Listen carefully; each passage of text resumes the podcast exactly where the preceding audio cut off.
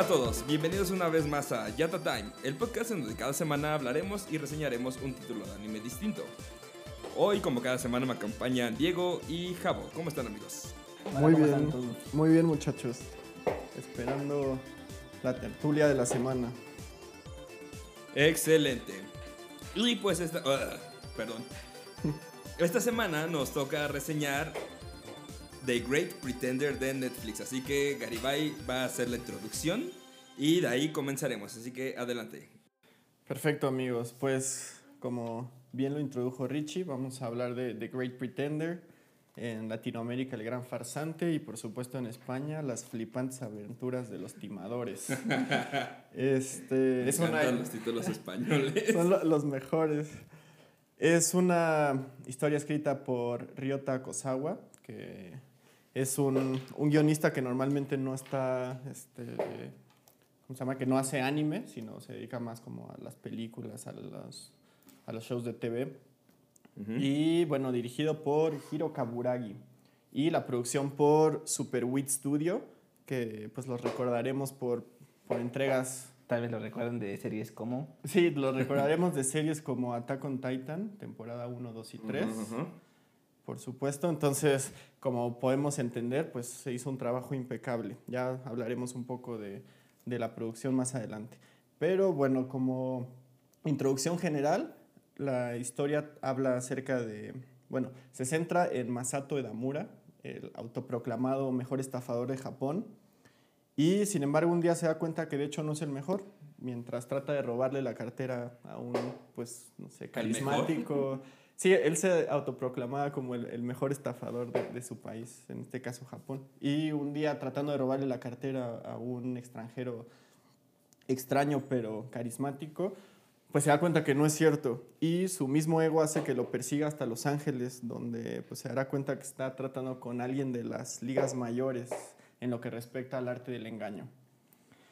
Y pues bueno, eso como, como introducción. Ahora el anime habla de tres este, golpes o tres estafas en un periodo de 14 episodios donde conoceremos a los personajes, donde veremos un poco de su pasado y cómo es que se empezaron a involucrar en este atractivo mundo de las estafas, ¿no? donde puedes hacer 100 millones de dólares en Un una solo. semana de trabajo improvisando y sin contar tus planes a nadie más. Yo quisiera ser uno de estos personajes, por Yo supuesto. también quisiera ser como ellos. Y pues bueno, para entrar un poco como a, a la dinámica de, de nuestro podcast, muchachos, pues quería preguntarles cuáles este, son sus impresiones generales, si, cómo se enteraron aparte de, de, pues, porque estaba programado aquí, cómo, cómo llegaron a, a este anime y si por supuesto les gustó. Yo, a mí, mi algoritmo de Netflix me conoce muy bien y sabe qué es lo que veo. Entonces, literal me apareció. eh, me- no recuerdo qué estaba viendo. Y dije, ah, se ve, la animación se ve buena, le voy a dar una oportunidad. Le, le di, empezó a correr. Creo que fue como dos días después de que se estrenó. Y la verdad es que me sorprendió demasiado en tanto la historia y la animación. Se me hicieron muy frescos, muy buenos. Y la historia. Mm, hay, eh, tal vez eh, ya después hablando con Javo antes de, de empezar a grabar, hay partes de la historia que sí son como medio. Siempre soy yo el malo. Es, es el Simon Cowell de, de Yata Time. Exacto. Ya que estaba hablando con Javo un poco acerca de esta parte como de específico de animación, ya ahí vi como ciertas cosas que dije, "Mm, tal vez esto sí les falló un poco, pero en general me gustó, me gustó la historia. No es la mejor, pero sí está dentro de una muy buena historia de, de lo que hizo, ha hecho Netflix este año. Este, a mí, pues para empezar, lo que más me gustó fue. Creo que el arte es este, sorprendente. Se me hace un anime muy, muy, muy, muy bonito. Yo había escuchado de un anime de alguien que hacía como estafas, pero no, no había sabido exactamente bien cuál era. Se me hizo interesante, más porque pues, los japoneses tienen como esa habilidad de transformar hasta el ajedrez en un anime emocionante. Entonces, pues, si alguien podía hacer como algo así, eran ellos. Eh, la historia me, me gustó, se me hizo buena. No, no, no es la mejor historia, pero creo que es algo que pasa mucho con este tipo de tramas o de contextos, ¿no? Como Ocean's Eleven y todo esto que de repente tantas cosas tienen que caer como en su lugar que llega un momento en que dices, esto no, esto no es este, tan plausible, ¿no? Es este... Sí. De plano tienen a Dios de su lado porque ellos se aplican la de Dios conmigo, ¿quién contra mí? Porque... Porque son cosas como que no Sí, o sea, como que pasar. todas los, las piezas del rompecabezas tienen que caer en el lugar exacto y pues llega un momento en que se vuelve, un poco inverosímil. Pero pues creo que eso pasa con todo este tipo de historias, ¿no? Con Ocean's Eleven. Ajá, justo lo que este, te iba a decir. Creo que es lo que nos gusta de esas historias, que lo hacen ver tan fácil que dices, esto no puede pasar en la vida real, pero te lo hacen ver como creíble dentro de estas historias, ¿no? Lo hacen ver muy sencillo, algo que podrías, podríamos hacer nosotros tres si nos dedicáramos a tener carisma y a ser hackers. Hombres de confianza. Exacto. Y, por ejemplo, el arte a mí me gustó mucho que me recordó a un ilustrador que se llama Eisin Suzuki, que si lo buscan, los fondos se parecen mucho. No sé si, no sé si tuvo algo que ver o se inspiraron mucho, pero me gustan mucho sus ilustraciones y por lo tanto me gustan mucho. Por ejemplo, ¿qué, qué tipo de trabajo ha hecho algo que conozcamos de Asian Es que él él es puro este, ilustración. Ah, ok, perfecto. O sea, no tiene que ver con Según el mundo yo, del no, no, manga no, ni del no, anime, no. sino más bien es un ilustrador. No, pero mira, si lo ves, por ejemplo esta, Ok. se parece, según yo sí, sí le da como un airecito a... Sí, sí, sí. Sí, el, el, el, el estilo es, es claro, ¿no? O sea, eso que hablamos y por supuesto que va a ser yo creo que el eje del, de este episodio es la, el apartado visual. Que es lo, lo principal que, que se logró aquí. Como les decía, pues Wit Studio estuvo detrás de eso. Pues aparte de, de, de Attack on Titan, pues también algo que ya hemos platicado aquí, Vinland Saga, también este, Mm, cierto. fue producido por, por Wit Studio, pero una de las cosas pues, más, más importantes pues, es este, el arte, que, que ya lo mencionaba Javi. Y bueno, aquí de, de lo que estábamos, bueno, lo que estuve leyendo acerca de, de las mentes detrás de, de esto, estuvo pues, nada más y nada menos que, que Asoto Izumida, que es el, pues, el, el director de arte y el que hace el desarrollo y el diseño de los personajes. Y bueno, para que tengamos una idea de, de estos personajes que, que ha hecho en el pasado, pues él trabajó en el anime Wolf's Children, la chica que podía saltar en el tiempo, Mm. y también estuvo este, trabajando en la producción de Neon Genesis Evangelion. Y En la última de la Las- primero, primero. Sí, eh, lo primero de, de lo primero, exactamente, durante el desarrollo del anime. Y pues bueno, a lo mejor no sé si han visto una película que se llama El Niño y la Bestia, que. Bueno, también él fue el, el desarrollador de los personajes, entonces sí vemos un poquito ese estilo. No, Sí. no, no sé yo. Como muy flaquillos, este, Sí, de- Sí, exactamente. Yo, yo largos. eh. por ejemplo, lo de Neon Genesis Evangelion, pues sí, ¿no? Por ejemplo, Abigail Jones, ¿no? Sí, sí, sí se me imagina como con esa estética. También por rato se me imaginó un poco que querían emular el estilo de Cowboy Bebop, ¿no? O sea, sí, 100%. No necesariamente en la trama, pero pues en la inclusión de la banda sonora, que, que es este un jazz, Mm, ese un también acid era- jazz un swing, ¿no? Que de repente Creo, creo que sale. también eso va mucho ad hoc a este tipo de películas con esta trama. O sea, este como jazz, este como trompetas, esto como... Sí, e- e- exactamente, pues tan solo lo, lo- el intro tiene... Este, Me recuerda también mucho a Mad Men. Ah, Mad Men, perfecto. sí, exactamente. sí. La, la caída del inicio es Mad Men, es Don Draper cayendo. Y también a Atrápame si puedes. No sé si recuerdan claro, la, sí, sí, la secuencia de inicio, nada más en vez de azul es rojo acá.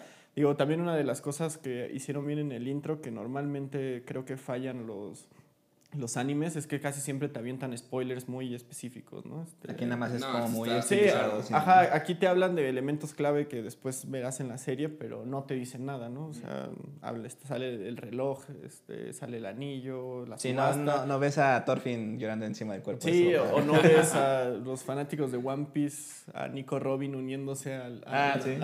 al crew antes Cuando de, todavía cuando era enemiga. mala.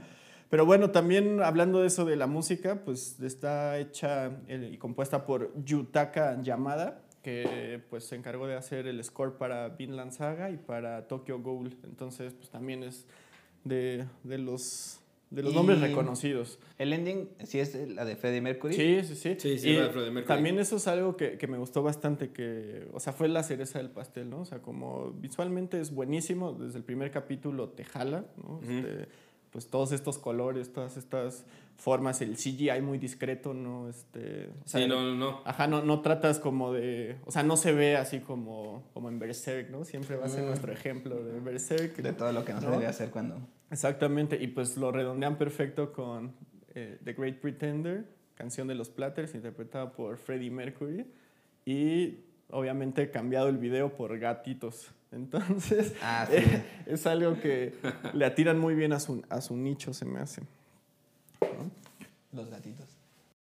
Bueno, otra de las cosas que pues, quería este, preguntarles es, bueno, ya habíamos hablado un poco de la animación y lo iremos, o sea, va a ir saliendo poco a poco, pero de los tres casos que nos presentan, este, hablan primero, el caso Los Ángeles, el segundo Singapur, el tercero Londres, y cada uno habla de, de los tres personajes en la periferia de, de, pues, del equipo Confianza, ¿no? Que es Edamura, Abigail Jones y Cynthia, ¿no?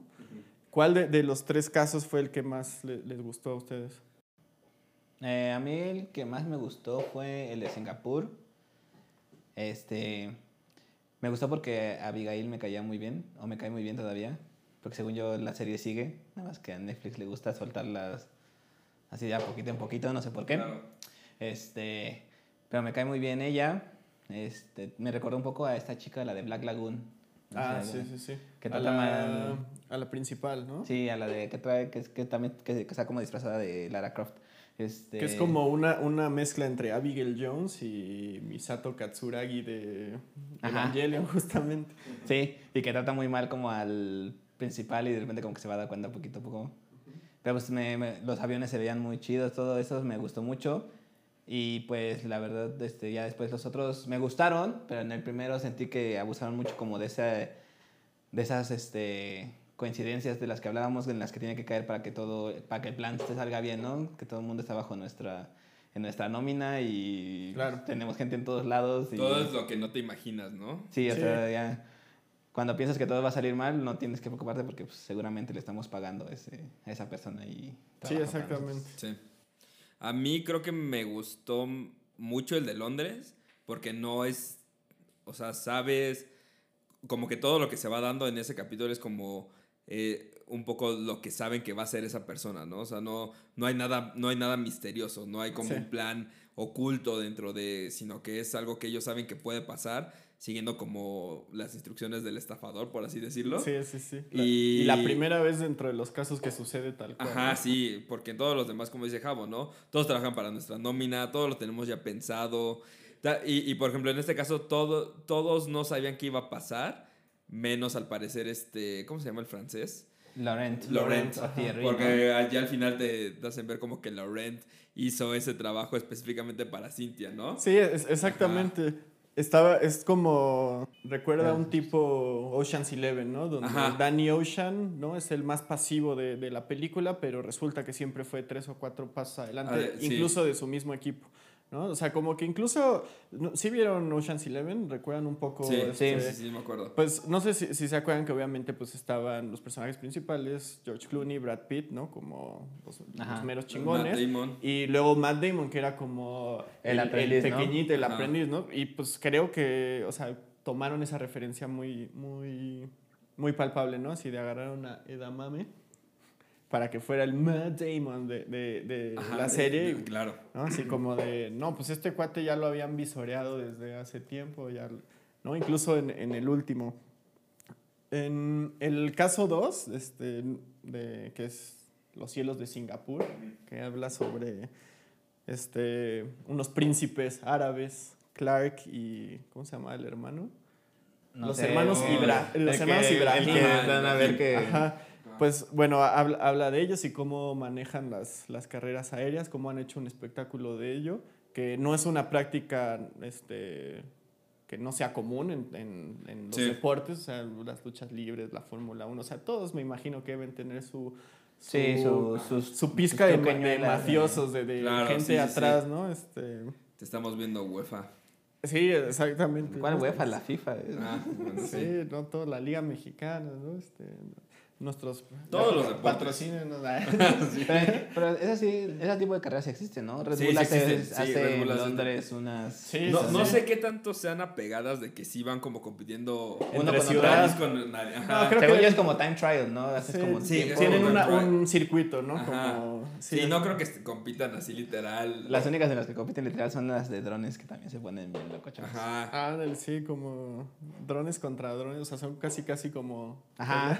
Pero sí, son drones de carreras, pero van dando así. O sea, son como los aviones. Van en un circuito y ahí, sí, y ahí sí van, así como a ver quién llega primero. ¿Todo es válido? O sea, puedes... No sé si, a- no sé si golpear a tu rival sea ¿no? válido. Nada más es Ajá, velocidad y este, habilidad. Sí, o sea, supongo que llega a haber accidentes de que. Sí, de que chocan. Yo me acuerdo que alguna vez, porque las pasaban así en ESPN el 8 en la madrugada. Ah, The Ocho.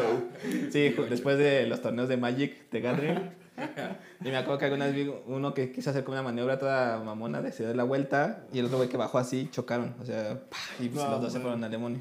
Sí, ¿no? Ah, imagínate si hicieran eso en una carrera de aviones. que No, pues sí. por- No, pues eh, to- todo está de- detrás de cómo se arman. Imagínense en la lucha libre, como cuando murió el perro aguayo. estaba producida. Ah, no Sí. más. O sea, detrás El hijo de- del perro aguayo. El hijo del perro aguayo. Estaba det- detrás de eso había cero producción, ¿no? Así de empezaron a Y salir. aparte como- salió, salió como en vivo, ¿no? Yo me acuerdo que Sí, estaba sí, ahí. salió en ¿no? vivo, y, salió en y- vivo. y cuando se hizo la investigación era así que a los luchadores les pagaban una miseria, o sea, como obviamente Que no este había, no es este, el no caso, es primeros auxilios. Ándale, sí, lo dejaron un Ahí par de segundos, o sea, casi un minuto así de Oye, extrañamos, ya estuvo perrito. bueno, sí. Ah, yo sí lo extraño. Tan, tan, tan, Entonces, por eso les decía que no, no es una práctica incomún en, en los deportes, pues, Claro. desafortunadamente, ¿no? O sea, nosotros como aficionados, pues nos encantan, pero pues detrás de eso también hay un negocio. Sí. Entonces, pues aquí nos lo dejan ver con los hermanos Ibrahim, que se me hacen buenos personajes. También, como Sí. dicen, de repente, ¿no? Este, o son más inteligentes o son más estúpidos de acuerdo como al momento específico de, de los capítulos, pero creo que so- son, este, o sea, son como que los que más este, problemas les ponen. Y, y- y creo que algo que es muy, o sea, que está muy padre dentro de esta serie es de que te dejan de ver de que no importa qué tan listo seas, siempre como tus instintos más bajos son los que te van a ganar. O Sí, sea, sí. en el caso de los- de- del hermano Ibrahim no sabían por dónde le iban a llegar y la forma de llegarle fue el güey es un Sí, es la, la avaricia. muy ajá. Exactamente, pues sí, tantito te dan este, las Pero, mieles ahí del diablo y pues no que- vas a dejar de... de- Sí. Que el, el otro, el hermano, creo que era el hermano menor el que piloteaba. Tal vez él como que se redimió un poquito porque él sí quería competir. Él era como que ya estaba Sí, cansado sí. de... Sí, De- pero al final de- tenían la misma culpa de su hermano de que no... Ah, no, sí, pero al final dijo, yo prefiero ya mejor este... Y al final ganó, ¿no? O sea, Sí, demostró sí. que aún sin el sin la ayudadita, pues puede... Es bueno. Tiene, Sí. Aunque bueno, le ganó a un hombre que estaba parcialmente inhabilitado, que estaba Sí. traumado, que tenía un avión que no había piloteado. Pero bueno, esas son la- la- las nimiedades de, de menor este, peso en, en este tipo de, de series, ¿no? Porque Sí. como decíamos, cuando una animación es tan buena, hay muchas veces que, que la historia o la trama pues no necesita ¿no? Como ser tan, ni tan espesa, ni tan trabajada, ¿no? O sea, necesita ser suficientemente entretenida como para, Claro. para Sí, embonar como bien. que el, el paquete es muy bonito y Sí. tal vez el contenido no Sí, es e- e- exactamente, pero, pero creo que aquí no sucede eso, ¿no? O sea, por mucho que nos podamos que- quejar de, de la simpleza. Sí, o sea, de- no es, no es, no del es una mala trama, nada más no... eh, Exactamente, porque los personajes están justamente definidos así desde Sí. el principio. O sea, nunca te, te lo venden al contrario, ¿no? Así como de este güey era un pendejo, pero resulta que era muy cabrón, ¿no? O sea, siempre Sí. desde el inicio sale así. Y bueno, en, en este caso, a mí me recordó mucho este la relación de, de Clark y de Lewis, el, el otro piloto alemán que, que casi muere Ajá. como a la carrera entre Porco y Donald Curtis. Sí, claro, ¿no? sí, sí, sí, sí. Que sí. buscaba- La experiencia contra... Sí, exactamente, hacia el final, ¿no? Como Ajá. que era una, una liberación. También, de hecho, hay este, una parte en ese, en ese caso del cielo de Singapur que están describiendo lo que significa volar, ¿no? Que también se me hace muy estilo Porco Rosso, que Claro. hablan de cuando estás volando, estás fuera de, de- de la realidad de- del mundo terrenal, te liberas de todo, eres realmente libre, ¿no? Entonces creo que e- ese, esa trama queda muy bien, pues con el caso, por ejemplo, de Abigail Jones, que pues, era una niña de guerra, Best girl. ¿no? Best Girl, que había nacido en Bagdad, había sido Eh, secuestrada. Está muy cabrona su historia. Sí, sí, sí. Sí. Y un- uno pensaría al principio que es una niña un poco malcriada o que simplemente es muy caprichosa, pero pues no, resulta que Tiene un corazón. sí, que pues anduvo en el mero este, corazón fue, de fue la una, fue una niña soldado. ¿no? Sí, y, por, y por eso es que es tan cabrona, ¿no? Sí, O sea, sí, sí, se saca todas las, las peleas clandestinas. O sea, bien pudo haber sido la Gearless Joe de su... ¿no? Ajá, sí, sí, Ahí sí. cuando hacía su- sus competencias de, de artes marciales mixtas. Ajá. Porque me encanta cómo al parecer es muy buena, ¿no? O sea, en la parte de... Antes de... Ah, pues en, en los mismos episodios de, de los de los aviones, ¿no? Cuando están organizando como haciendo sus pruebas con, con la parte de las luchas Sí. de esta del MMA, ¿no? O sea, se ve que sí le iba a ganar, ¿no? Sin ningún pedo. Sí, pues nada más su instrucción era, te digo, como Ajá. el perro callejero. Sí, exacto, justo, justo, justo. usted sonría y no diga nada, ¿no? Sí, y, y todas esas secuencias se ven excelentes. O sea, creo que es, digo, supongo que ya hablaremos un poco de eso, pero me gusta mucho que yo veo como dos estilos muy combinados. Ujú. Yo creo que ya hablamos de eso, pero creo que está muy, muy chido. Pero ¿qué estilos son los que por ejemplo, yo, yo lo veo mucho como un poco el estilo de Cowboy Vivo, Sí. como intentando eso, y el, y el anime clásico. Como que hay una combinación ahí entre los dos para lograr este, que no es tan realista como Cowboy Vivo, pero no es este, no cae 100% en el Tomen, tómese en cuenta que Cabo Viva se desarrolla en el espacio y... Ajá, sí, sí, sí. No digo, a, a lo que ves al, al anime. Sí, o sea, como a los- al desarrollo de personajes, Sí. a, la- a, todo, a, a todo este tipo de cosas. Yo, Sí. yo creo que en eso sí, por ejemplo, como que no sentí tan a- tanto apego como a los tres principales como sentí, no sé, a los de Cowboy Vivo. Porque los de Cowboy Vivo como que sí te interesa y te pones triste cuando te das cuenta que Faye pues, tiene- pues la, le ha ido muy mal en la vida. Sí, Igual claro. con Abigail, pues te pones triste, pero no es como lo mismo, no es como tan... Sí, o sea, la, la diferencia, y creo en ese sentido, es el ritmo, ¿no? Digo, obviamente no estamos comparando una obra con Sí, la no, otra. no, no, Cowboy no. Bebop es, es un clásico Claro. y, y, este, se cuece aparte por muchas razones. Pero sí creo, por ejemplo, Cowboy Bebop son 26 episodios y te van dosificando la historia de, de- y el desarrollo de los personajes y su pasado poco a poco. ¿no? Bueno, que Entonces- sé que son 23, igual nada más hemos visto un cachito. Ajá, Ah, yo- yo no, creo- no, ajá. no, sí, exactamente, pero te digo, aquí lo hacen mucho más, no apresurado, sino este, por fines de cómo es la historia, lo hacen dentro de ese paquete de capítulos. Por ejemplo, lo que dice de, de Fate, lo que es- pasaba con Spike y con, ¿cómo se Con llama el Jet. conductor? Con Jet, ¿no? Durante la primera parte, los primeros 15 capítulos de Cowboy Bebop se dedican un poco más a trabajar sobre pues, la relación entre ellos, las aventuras que están teniendo y poco y a poco... nos vamos Ajá, va- va- ellos, van claro. soltando un poco y lo hacen muy bien, lo logran perfecto, ¿no? Digo, otra de, de las similitudes que tiene con Cowboy Bebop, aparte del diseño y también como lo que intentan hacer, que es lo que decía Richie, es que tampoco está basado en un manga, ¿no? O sea, ambas son historias este, originales, entonces creo que sí... Yo sí creo que el guionista de, de, de Great Pretender sí tomó como arquetipo específico. Este, bueno, obviamente las películas de, de, de como Ocean's Eleven o Sting de, de Robert Redford, que también habla un poco de lo mismo, pero Cowboy Bebop, creo que ese sí es como la, la influencia un poquito más... Este, ¿No vez vieron una película que se llama Matchstick Men con Nicolas Cage? Mm, Que te- que no. literal Nicolas Cage es un, este, un estafador. Así. Es una película muy triste. Eh, es una que, que según encuentra a su hija. Ajá. En- en Está- español- en español, ¿cómo se El llama? ladrón de orquídeas se llamará. No Ah, me no, no, no, no, no, ¿No? no es esa, no es esa, no es esa. Es una película El muy triste. Pero, pero sí, la- sí la recuerdo. ¿No, no te acuerdas, Richie, que es un estafador profesional y un día encuentra a su hija y, y, pues la encuentra y pues dice, ya tengo el dinero de toda la vida, ya me dediqué a ser un maldito desgraciado. Pero creo que todos sus, sus tormentos lo persiguen, ¿no? No, no, no, peor aún, pues resulta que le dan gato por liebre y ¿no la has visto? Para No, te creo que no Entonces no te Aquí vamos, va el no, spoiler, no- no te vamos a dar el spoiler, pero Es que es buena, resulta no- lo que bien. nada de lo que ves es lo que hay. Y eso, por ejemplo, eso lo, lo logran muy bien en esa película. Ok, ¿no? ok, ok, ok. ok. O sea, yo, yo cuando lo veía me acordé porque pues algunas, algunas veces, este, más en el último caso, ves que pues todas estas personas este, sí tienen un chorro de dinero, islas privadas y así, pero no son tan felices. Como que preferirían pues, vivir siendo pobres y comiendo frijoles si pudieran. Ah, hay una película, no sé, que, que, es, eh, que sale Pierce Brosnan, que es como Ah, el caso no sé qué Brown. Thomas Crown. El tan, Ah, tanto ya, Thomas- ya, Ajá, sí, se supone que él es millonario y aún así roba obras de arte de su mismo Ah. museo. Entonces, Thomas Crown, sí. sí, Thomas Sí. Crown. Entonces sí, como que sí, está esta como... Tienes todo el dinero del mundo, pero al final del día nunca es suficiente y siempre quieres como que buscar algo Sí, más. Por, por Pero- supuesto, eso es. O sea, yo siento que a veces eso buscar algo más, pero a veces es este tener todo ese dinero, por ejemplo, la chica esta que soy pésimo con los Esta nombres. Cintia. Cintia, Cintia. pues tenía su propia isla, tenía al parecer mucho dinero, pero pues ella podría haber sido feliz con su novio, el pintor, comiendo frijoles y tal vez hubiera preferido eso a todo el dinero que tenía. o sea, Pero veces- bueno, en ese caso creo que justo cambió, ¿no? O sea, ella, su, o sea, en su infancia, en su, ¿cómo se llama? En su prematura Adolescencia. adolescencia, en su precoz este, despertar. ¿Cuántos eh, años eh, tiene era- Cintia, eh? Pues yo, yo me imagino que... como 20 y algo, ¿no? 23, Sí, 26. Yo me imagino que para la serie, o sea, ya para el tiempo presente de la serie, unos O sea, tiene 40 más de años. 20 porque al hermano Sí. este, al árabe, no le gustaban mayores de 20 y Ujú. la mandó por las cocas. Sí, sí, sí. Según dijo. Sí, ha de tener como unos 39, 40 años, sí. Sí, Bueno, sí. Nah, no es tanto. No, ¿no crees? No. Yo, yo creo que sí. Ahorita vamos a buscar, pero no.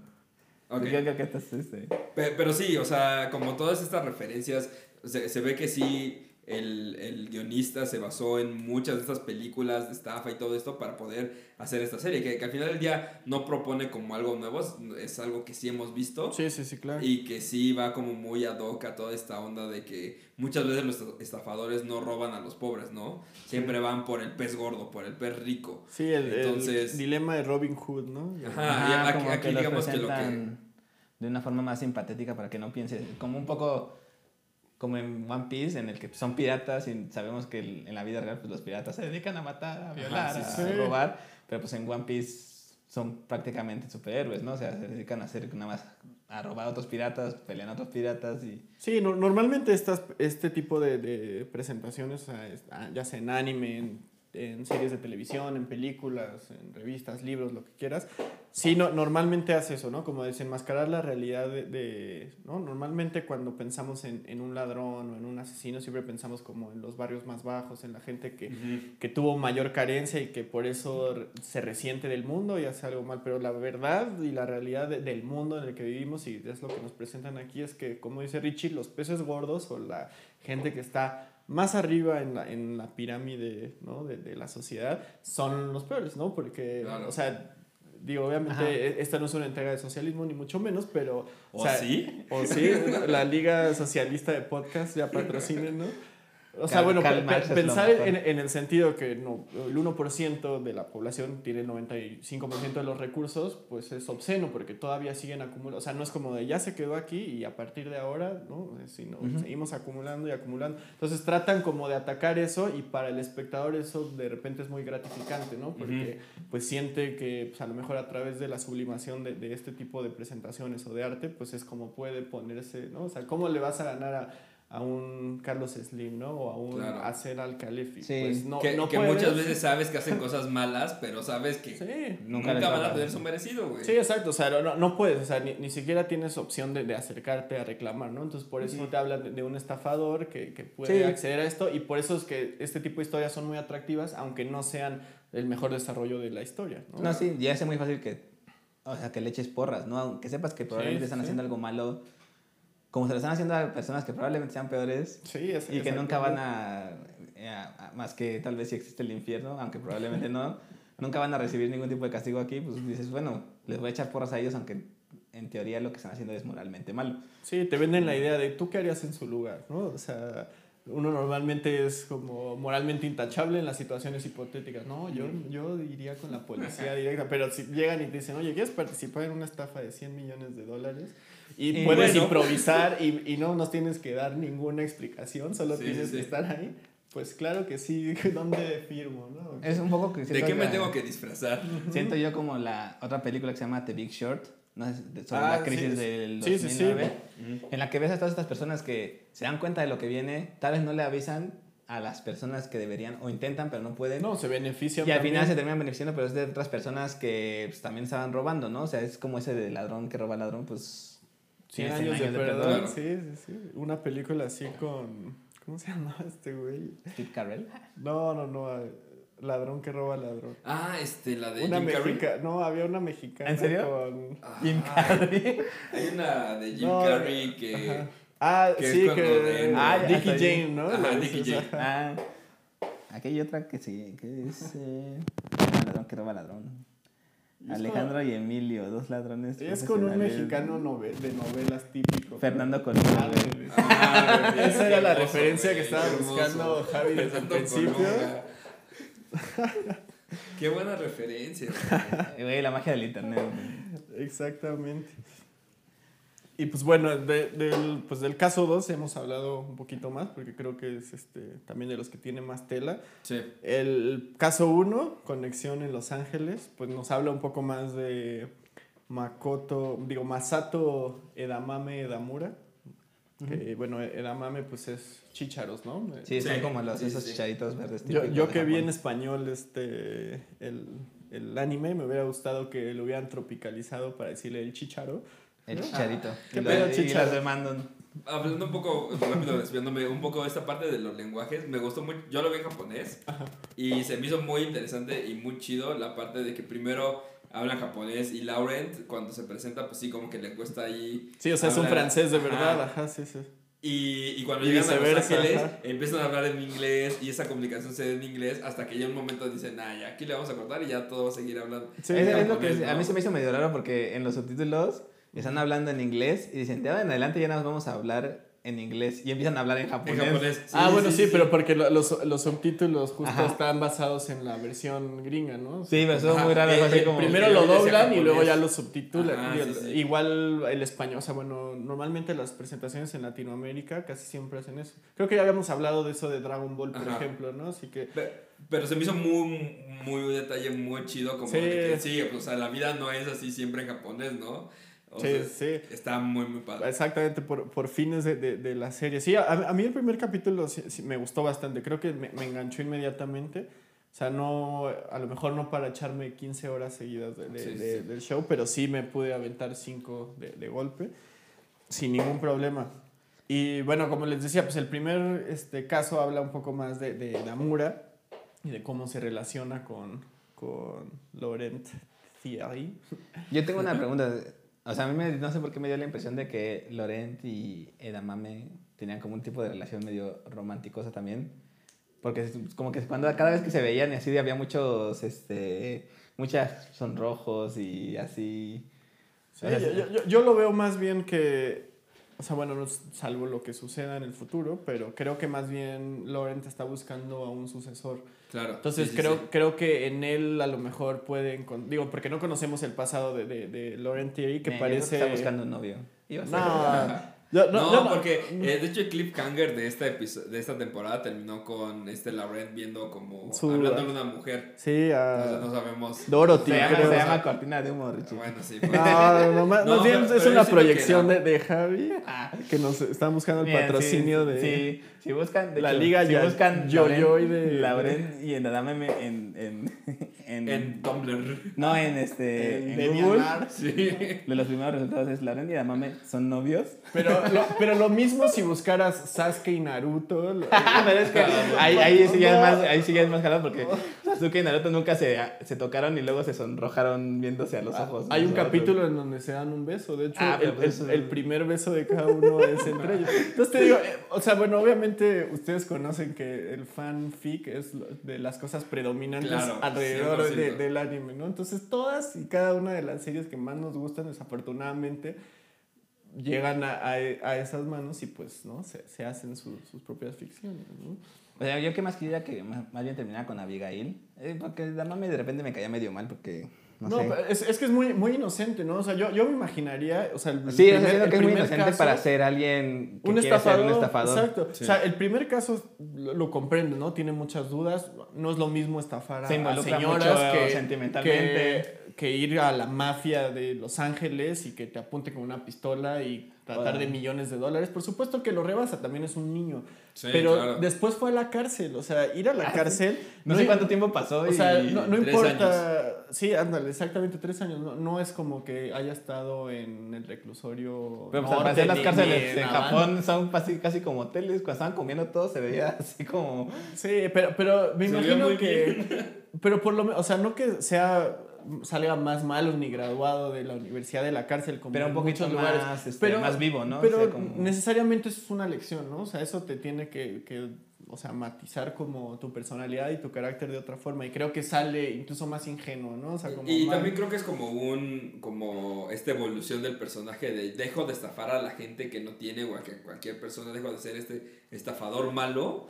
para volverme como alguien que solamente Estafa. va a estafar, pero solamente para hacer el bien, ¿no? O sea, Pero igual, eh, desde- creo que desde el primer caso Loren ya le había dicho, ¿no? Yo nada más estafo a la gente que ajá, se lo digo, merece. creo, creo que Sí. más que nada era una como redención personal de, de este güey, ¿no? Sí, sí, sí. Digo, al final ya no iba a estafar nunca más en Japón y digamos que no iba a cometer ninguna cosa ilegal ahí, pero Sí, estafaba por 4 mil pesos y ahora por 100 millones de Sí, euros. qué pedo. Sí, yo, yo al- lo que creo es que eventualmente habrá alguna conexión entre Laurent y el papá de, Sí, de de este, Damame. Damame, sí, algo. Pues es la clásica de cuida a mi hijo, por favor. Pero es que el papá de Damame, en teoría, sí, sí es de los malos, malos, ¿no? Porque se tra- traficaba con personas menores. Y, de y edad. es algo que todavía, ajá, y es algo que sí, no sabemos. Él sí no ¿Qué se tanto puede estuvo- como- ¿Qué tanto estuvo Pero, involucrado pero, pero en todavía eso? no, o sea, no, no se, ha- o sea, se ha visto como lo más superficial de eso, pero no, no terminan como de hablar. Sí, o sea, igual y el- puede ser que le tendría una sí. trampa o algo así. Y tal vez el último caso sería como limpiar su nombre, pero si todo queda como está ahorita, pues sí, como que el señor está un poco más allá de la redención y sería así un poco más de... Un poco más heavy, ¿no? Que robarle dinero a los ricos. Sí, sí, sí. Sí, es, exactamente como dice Richie, pues a- al final del capítulo, del caso 1, pues lo que busca es como redimirse, ¿no? este era mame, ¿no? Ujú. Regresa el dinero, va a la cárcel. No entiendo cómo puedes llegar a una estación de policía con millones de dólares y que te den tres años de cárcel, no- no, o sea, sin que tengas que entrar en un juicio internacional, pero bueno, Sí, más para el- efectos más porque el dinero prácticos- venía en dólares, ¿no? Hasta le bien, "Discul- disculpen que viene en dólares. Sí, ¿Cómo pasas el aeropuerto sin que te... Ah, claro, iba en avión privado. Sí, olvídalo. Lo dejaron casi casi ahí eh, afuera de la estación. Seguro Se que les- aquí, jefe. Ajá, se les hizo raro que lo, les digo, ¿dónde está la estación este, este, de policía más cercana para que me para, que Para- aterricemos ahí ya? Necesito ayuda, necesito que me detengan ahora. Exactamente. Pues Bueno, eso sobre el primer caso, ya nada más nos queda este, hablar un poco a fondo, o bueno, más bien de, de los detalles que salten del caso 3, que nos habla de Cynthia Moore, que es el otro, pues el otro pilar más representativo, ¿no? Me O sea, en teoría son es- cuatro protagonistas. Cintia Sí. cuenta como protagonista, ¿no? Porque Sí, Sí, tiene Cintia, un- esta... Abigail. Abigail, Abigail sí. y Laurent, Ajá. Laurent y Damame. Sí, exactamente. Pero sí creo que a lo mejor como en la jerarquía, ¿no? O sea, Sí, o Bueno, sea, los dos principales serían Sí. Laurent y Edam- Edamame, luego Abigail y al final, pues ella. Sí. sí, exacto. Digamos o sea, que Cintia es la jet lag de... Ándale, Sí, sí, sí, sí. E- Exactamente. Y la otra es este, la Faye. Y el perrito Einstein. Es este, ese, Eh, ese eh, ese, No, es el, era este, Einstein sería el japonés. Ah, sí, sí, el este, otro que los acompaña. ¿Cómo se llama? Haruko, no me acuerdo. No, ese No es el recuerdo. Haru, ese es el de High School. El, el que era jefe de Damame. Ah, el viejillo. Sí, Sí, ¿cómo se chistoso, No me acuerdo. ¿Kazuo? No me sé. Creo que sí. Era Algo, algo con K. algo por el estilo. Tenemos que anotar estos nombres. O la señora, la señora la coreana que al parecer era como una bomba sexual en su Ah, juventud. claro, Ah, sí, sí, sí. Eso está muy... ¿Quieres que lo conquiste con mis encantos sexuales? Él se lo pierde. No, mejor no, él se lo pierde. Pues bueno, Cynthia Moore la vemos la primera vez interpretando a la agente del FBI, eh, Laura Palmer. Sí. Que- Laura Palmer, ¿sí se llama así? No, La- Laura Palmer es la, la de Twin Peaks. Ajá, no, no, pues, tenía otro nombre. Es este... Este. Paula. Paula Dickens. Paula Dickens. Dickens. Dickens. Dickens. ¿no? Cuando salió por primera vez, creo que de las, un- de las cosas que genuinamente no me esperaba, o sea, porque muchos twists sí los podías medio ver, o Sí, cuando claro. ya sucedían Sí, decías, sí. ah, bueno, sí tiene mucho sentido.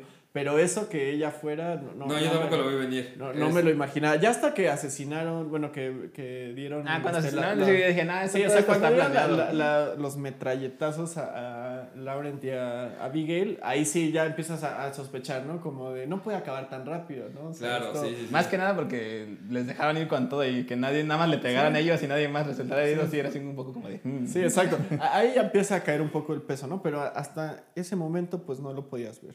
Luego resulta que era parte de la estafa, que es dueña de una isla y que aparte para su ambigüedad, pues, ¿no? Sí trae con qué hacer las tortas. Y en el caso 3, pues nos hablan un poco de, de su pasado, en el que es el caso un poquito más romántico, ¿no? Se, hablan un poquito más de su relación amorosa. También creo que intuyen a lo mejor que Laurent tiene al final, como dices, un cliffhanger con otra mujer, pero se me hace que por ahí hay una, una chispa. Fanfic Diego Garibay. Pueden seguirme en, en Twitter, donde lo desarrollaremos. No, no es cierto. Ah, estaría... Vamos a un, un poco de... Estoy empezando el guion del primer episodio. Espérenlo pronto. Sí, sí, exactamente, un spin-off, ¿no? Nada más tengo el título, se llama... Sí. Pues bueno, el, ca- el caso 3 nos habla de La Nieve de Londres, que es el, el cuadro de Sergio Montoya. Ajá. Eh, y nos habla del pasado de, de Cynthia y donde Laurent se vuelve el más pasivo, incluso no participa, pero al final resulta que él estuvo detrás, de- Detrás de, de cada todo, uno de claro. los pasos. ¿no? O sea, él, él movió las piezas de tal forma que se encontraran unos con otros. Pero bueno, lo, lo que le- de las cosas que quería hablar es, este, pues, ¿qué les parecen? O sea, tenemos tres antagonistas principales, ¿no? Este, el productor de Hollywood, que es un Jeffrey Epstein, y también este... Thor, sí, ¿Cómo, se llama mucho. este, este otro también que tuvo, que fue muy, muy famoso su caso recientemente en, en Hollywood por... Este, Bill Cosby.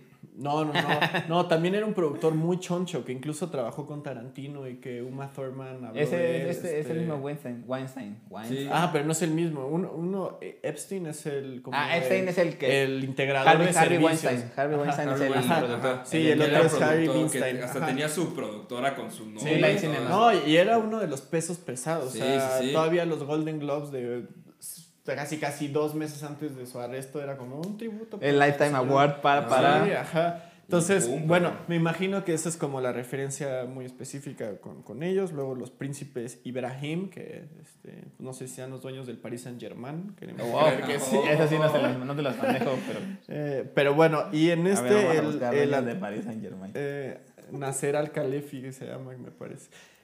Y son de Emiratos Y, eh, Árabes. Y este es un. O de Qatar, más bien.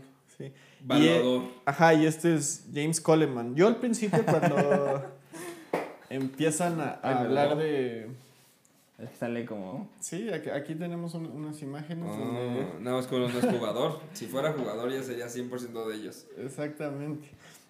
pero Y no. pues aquí hablan de, de James Coleman, un, el denominado mejor valuador del mundo. Ajá.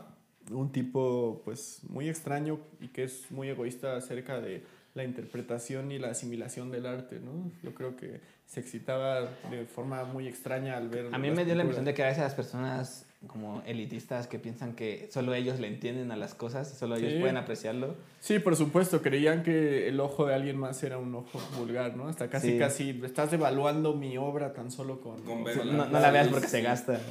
Exactamente. Yo pensaba cuando iban pasando los flashbacks que Tom, este, el, el exnovio de Cynthia, el pintor, pensé que él era James Coleman, que... Ah, eso hubiese sido un giro muy cabrón, pero. Sí, yo, yo- no o sea, como así, hubo, ¿eh? un momento en el que lo pensé así, así que, que lo vio y que tiene como su regreso y hasta creo que a, a propósito hacen una sonrisa como en estilo W que tenía Ah, este ok, cuate ok, y el ok, otro ok. también. Creo que más bien denota su avaricia después. Ajá. Pero ahí dije, órale, este güey es Puede su ex güey. Entonces fue cuando pensé, bueno, pues pasaron suficientes años como para que él se vea así y la otra se vea así. Ya después aquí Javi nos está diciendo que fueron seis meses, casi casi, como en One Piece. ¿En dónde? El tiempo que pasó desde que trabajaba Thomas, el pintor, para Coleman. Para Coleman. Ah, Y bueno, este.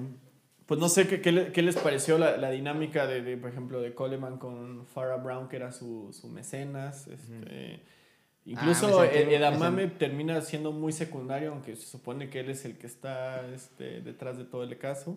Pe- Pero creo que es algo como muy, o sea, en cada episodio como que sí se centra mucho en los traumas de los protagonistas. Eh, primero, obviamente, vemos como el amame trata de buscar redención. En el segundo, vemos que Abigail sufre este trauma que, que busca como redimir matando al que bombardeó a su aldea.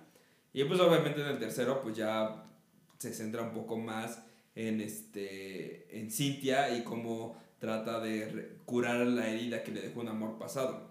Sí. Creo que Damame más que nada es como este como reconciliador para que ellas puedan terminar el trabajo más que nada.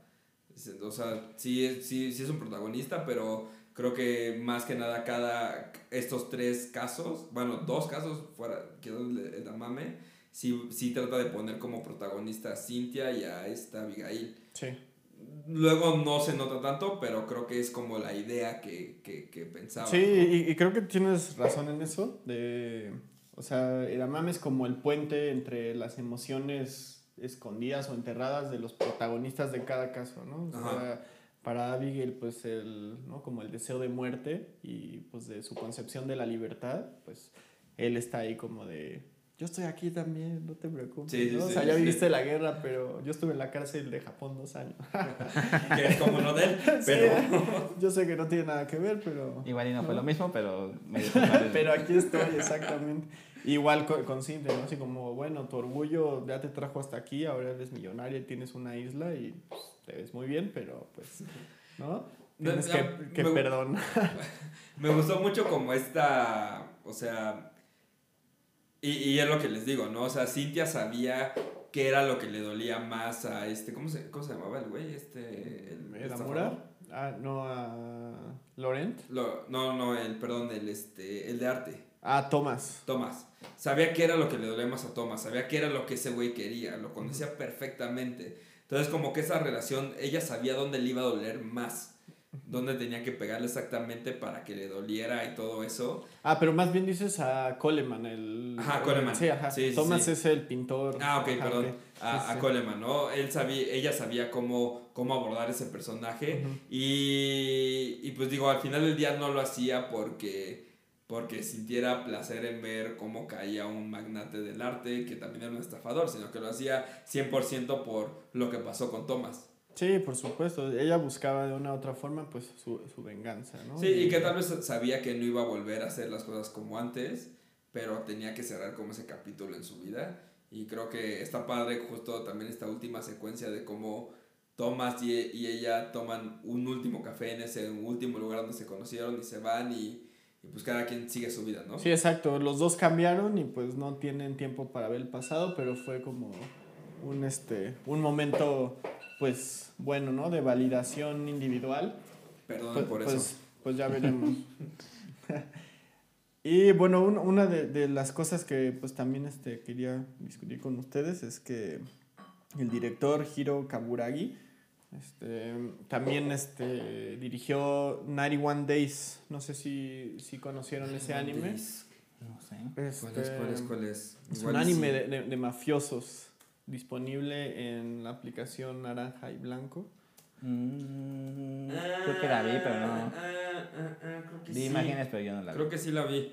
Ah, bu- bueno, pues es- esta, esta serie pues habla, ¿no? Como de, de- de la mafia, de las estafas, un poco de, Sí, sí, de la vi. gángsters y eso, entonces recupera mucho el estilo y pues creo que eligieron un excelente director para, para Claro. hacer esto. Digo, si les gustó The Great Pretender, el flipante timador, timado, pueden recurrir a, a- a esta referencia, 91 Days, este, como para ver un poco el trabajo anterior de su, de su director. Y bueno, este, no sé amigos, este, algo que, que hayan visto que, que, que todavía no hayamos tocado, que algún elemento que... No, creo que ya estamos bien. Que Yo- nada más recalcar el arte, que está cabroncísimo. Sí, y los el- muñequitos bonitos de Me gusta que no, no dependen como de tanto detalle como en los background o cosas por el estilo para, para clavarte en el lugar donde estás, ¿sabes? O sea, obviamente yo lo estoy diciendo porque yo no puedo dibujar un perrito porque se ve horrible, pero, pero siento que ellos lo hicieron muy, muy bien para que... Tal, tal, tal- no digo que sea fácil, pero sí lo hacen ver como muy simple, pero, pero Yo muy siento rico. que tal vez, este, ¿cómo decirlo? Rotoscopiaron tal vez. O sea, que tenían como referencias fotográficas y les dibujaron encima porque se ve muy, muy, este, muy parecido como a... A- al, al lugar... Ajá, la vida. Sí, pero Hasta Los Ángeles. Como que los tráfico. trazos y todo ese tipo de cosas. Ah, sí, Los Ángeles se ve Sí, sí, sí. muy bien. Pero ju- justo hablo como de los trazos y todo este tipo de cosas como que hacen ver como que es algo muy sencillo. Obviamente no lo es. Pero se ve muy, o sea, como que es la versión sencilla de lo que es en verdad, ¿no? Y, y te clava mucho en ese, en ese estilo que manejan. Sí, de- de- definitivamente, este, pues la suma de, de toda la producción, pues desemboca en, pues, en un anime con una estética única.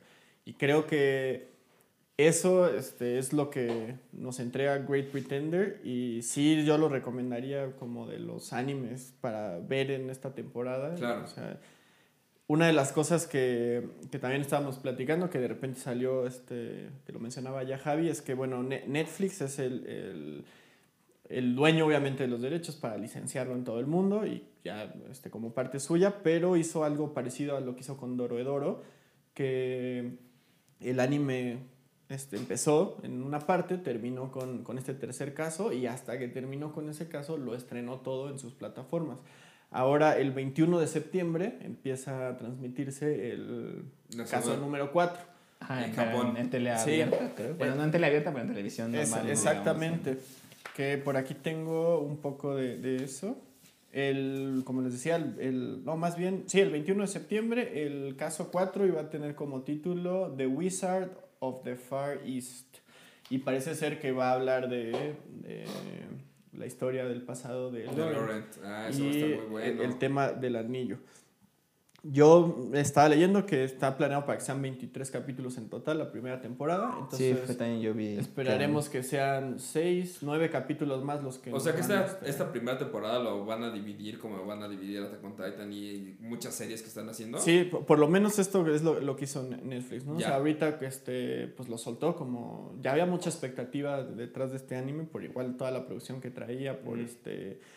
¿Cómo se llama? No sé si ya vieron la página oficial del de, anime. No, no está, he visto. Está muy, muy padre. Este, también tiene arte muy, muy chida este, que se puede descargar. ¿Está en este, japonés? Sí, sí, sí. sí. Eh, o en Instagram lo pueden encontrar como Grepe. ¿no? ¿Cómo? como Grepe de Great Pretender. Ah, los Ahorita les, les mando un link. Y pues bueno, te digo que ellos estaban, este, la producción detrás empezó a sacar un poco de, de, de imágenes como como de promoción y pues algunos este, como cortos, sobre todo de la animación de los aviones, ¿no? Este, estos paisajes este, de Los Ángeles o de Singapur que son este, súper pues, buenos. Entonces ya tenía muy buena expectativa, nada más que Netflix hizo eso, ¿no? Vamos a... Espero a que... sí, a que salga suficiente, sobre todo por el tema del doblaje internacional, me imagino, ¿no? O sea, como para poder aventarlo en todos los idiomas. Entonces, no sé si el, a partir del 21 lo podamos ver, yo me imagino que no, pero probablemente en noviembre ya esté como... No sé si para noviembre o hasta el próximo año, ¿eh? O en una de esas, ¿verdad? Hasta el próximo año. Sí. Entonces, si nos está escuchando Netflix... Necesitamos más, necesitamos, saber qué pasa con Laurent. Exactamente. Y pues, bueno, me parece ser que de, de, momento esos, este, como los detalles más específicos, recomendado, sí, la verdad, bastante. 100% recomendado. Creo que también es de, de, lo que yo, lo particular, metería dentro de lo mejor que he visto de estrenos de este año. Sí. Creo que sí, Dorojedoro cuenta como estreno, ¿sí, verdad? ¿Fue este año? ¿Fue pues sí, fue este, año. Este año. Ah, Acuérdate que, que, lo pasaron a principio sí. de año en Japón también. Creo que queda un poquito detrás de Dorojedoro porque sí. Dorojedoro me encanta a mí. Sí, no, sí, buenísimo. Y hay, hay, muchos otros que también están ahí puntando, ¿no? Este, ReZero, la temporada 2 se esperaba mucho, The God of High School. O sea, hay, hay muy buenos estrenos, en, en, digo, otros que se tuvieron que retrasar. Yo espero todavía Haikyuu to the top que siguen retrasándola hasta que... Hasta que ya no puedan sí, más. hasta que ya se nos olviden las reglas del voleibol. Pero bueno, este, no sé amigos si, si este, quieran... Este, pues yo creo que vamos a, a pasar a, a, nuestra última sección, que sería hablar de las recomendaciones que tenemos para esta semana y después del anime que vamos a hablar la próxima semana. Entonces empecemos con Jabo.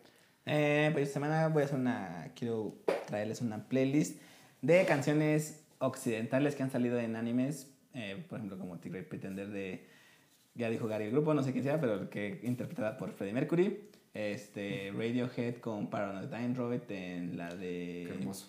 Este, ay, ¿cuál era? Ergo Proxy. También estuvo The Who con My Generation en Koe no Katachi. Y hay muchas más. Ahí tengo ya la lista, me puse a investigar. Entonces, de eso va a ser la lista. Este, grandes canciones occidentales ocupadas en el anime.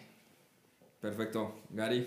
Ok, bueno, yo la única recomendación que tengo aquí es que escuchen un poco del, del score anterior de Yukata Yamada, que, bueno, se hizo muy famoso por Tokyo Ghoul. Si no tienen el tiempo para ver este, las tres temporadas del anime, la primera es muy buena, y si no en YouTube, nada más pongan ahí cualquier secuencia de acción de, o de, de dinámica triste de Tokyo Ghoul y van a ver este pues un poco el trabajo de, este. El perfil de, este de señor está en. Sí, está en Spotify. Eh, Yutaka sí. Yamada. Hasta tiene la cara, la máscara de este, del de... Del Kaneki-kun. Sí, este, perdón. No sé cómo Que se llama. Kaneki significa este, aluche en japonés. Ah. El pequeño Aluche Kun. Y yo nada más quiero recordarles que a partir de, bueno, ah, de ayer, que ayer es 2 de septiembre cuando estamos grabando esto, se grabó, digo, se estrenó por primera vez después de mucho tiempo el esperado espacio dentro de Cartoon Network de Tunimation, donde... ¿Toonami? empe- Toonami. Toonami, perdón. Tunami que Animation, ya sé. ¿Qué es eso? que, que es powered by la bueno pues ya lo voy a decir porque pues, sí, Nos va a dar dinero. ¿no? Espero que es powered by Crunchyroll y estrenaron su primera emisión con Mob Psycho la primera temporada entonces se, se tienen muchas expectativas de lo que se va a venir dentro de este canal. Eh, Doctor Stone doblado este también creo que quieren poner The Racing of the Hero Shield Hero. Entonces sí, hay como varias cosas que, que se van a venir en este canal y creo que también es un gran paso para que, pues quién sabe, igual y en una de esas Cartoon Network se anima y saca un canal solamente de anime con cosas nuevas que no sean algo que pasó hace mucho tiempo y que tal vez no quiera ver la gente, ¿no? Sí, pues e- era algo ¿Quién bastante sabe, esperado. Disculpe Adult usted, Swim, señor. Crunchyroll.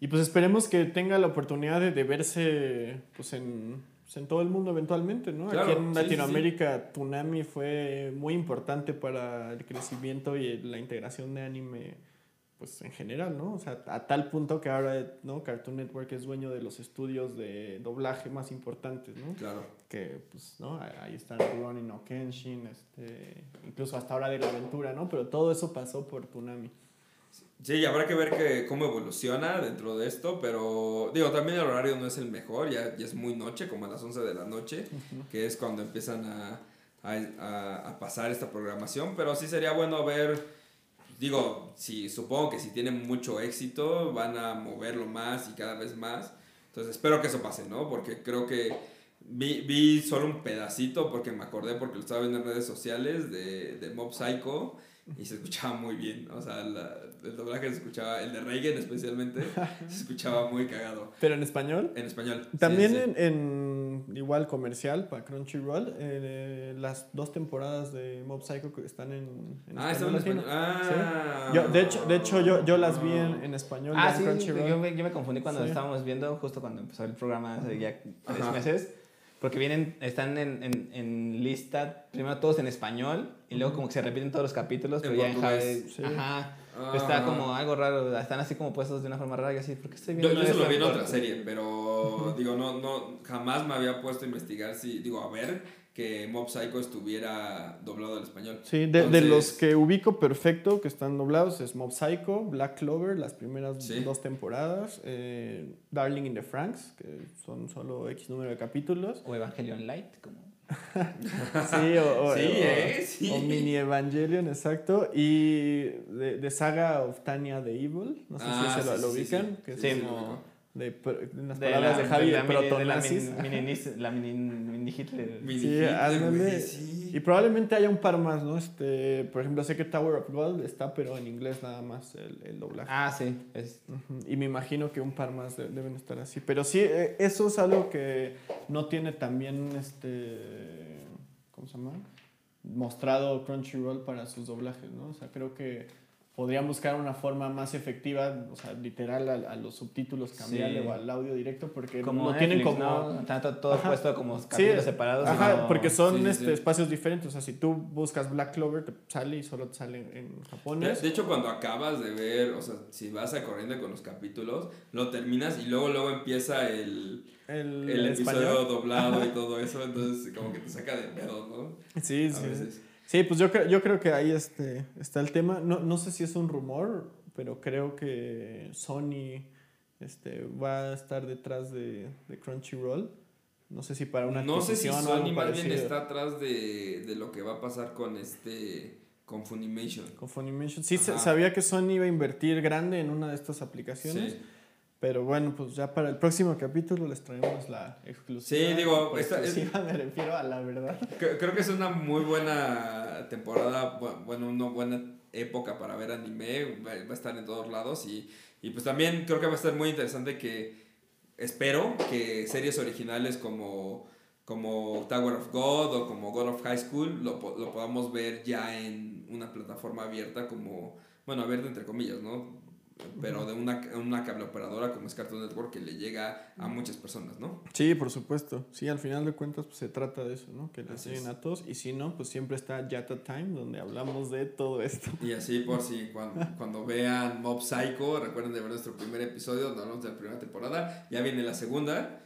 Este, de hecho, la segunda es el que sigue, el episodio que sigue. ¡Wow! Entonces, ¿Quién lo hubiera ce- pensado? ¿Cómo- Celebremos, ce- celebrando que, que Mob Psycho ya está al aire para toda Latinoamérica, pues sí, hablaremos de esta segunda temporada de Mob Psycho, el próximo capítulo. Entonces, sintonícenos la próxima semana para...